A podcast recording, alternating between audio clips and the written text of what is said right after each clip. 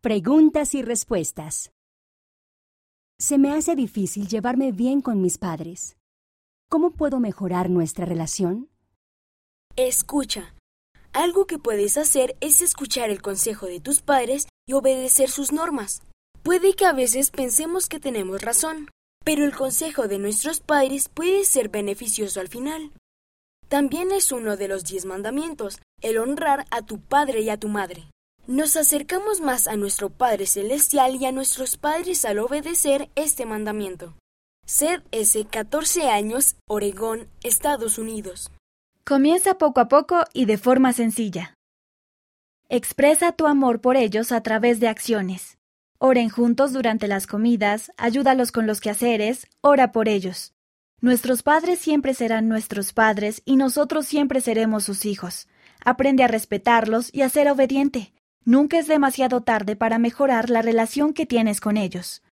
Nikki F., 20 años, Mindanao, Filipinas. El estudio de las escrituras en familia.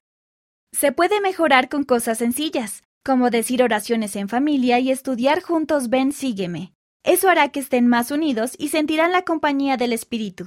A medida que aprendan juntos, los lazos familiares se fortalecerán obtendrán un testimonio de que las familias son eternas e importantes. Fátima S., 16 años, Piura, Perú.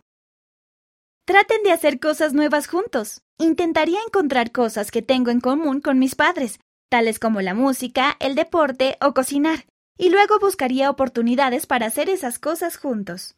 También puede ser divertido probar los pasatiempos e intereses de la otra persona. Yves D., 16 años, Gales, Reino Unido. Sé amable. Trata de averiguar lo que les gusta a tus padres. Algo que siempre me funciona es organizar una noche de juegos en familia. Si tratas de ser un poco más amable y escuchas más a menudo, serás capaz de reparar las relaciones. William S., 12 años, Virginia, Estados Unidos. Las relaciones llevan tiempo. Tiempo para estar juntos. Tiempo para apreciar los intereses y desafíos mutuos tiempo para ser abiertos y sinceros los unos con los otros a medida que nos esforzamos por mejorar juntos. Douglas D. Holmes, quien fue primer consejero de la Presidencia General de los Hombres Jóvenes, en lo más profundo del corazón, Conferencia General de abril de 2020, Leona, mayo de 2020, página 23. Las respuestas tienen por objeto servir de ayuda y exponer un punto de vista y no deben considerarse declaraciones oficiales de doctrina de la Iglesia. ¿Y tú qué piensas? No siento nada mientras oro. ¿Qué puedo hacer para que mis oraciones sean más significativas? Mándanos tu respuesta y fotografía antes del 15 de julio de 2021. Ve a ftsoy.churchofjesuschrist.org. Haz clic en Envía tu obra, material o artículo. Inicia sesión con tu cuenta de la iglesia y después selecciona para la fortaleza de la juventud debajo de Selecciona la revista. Haz clic en Agregar archivo para seleccionar tu archivo y tus fotos y luego haz clic en Enviar para cargar y enviarnos tus archivos. También puedes enviarlos por correo electrónico a ftsoy.churchofjesuschrist.org.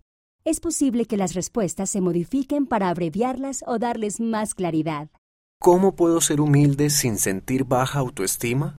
El Señor siempre ha mandado a las personas que se humillen ante Él y a menudo les ha advertido cuando no han sido lo suficientemente humildes. Lamentablemente, algunas personas pueden sentir que humillarse significa menospreciarse, pero no es así. La humildad no significa convencernos a nosotros mismos de que tenemos poco o ningún valor ni de que somos insignificantes. No logramos humildad al pensar menos de nosotros mismos. Logramos humildad al pensar menos en nosotros mismos. La humildad llega conforme nos ocupamos de nuestra labor con la actitud de servir a Dios y a nuestros semejantes. Cuando seamos verdaderamente humildes, comenzaremos a desarrollar una profunda reverencia y amor por el Padre Celestial, reconociendo que Él es todopoderoso, omnisciente y amoroso. Esto debería hacernos sentir agradecidos por todos nuestros dones y bendiciones, entre ellos el don de su Hijo Jesucristo. Entonces tendremos el deseo de servir a Dios y a los demás.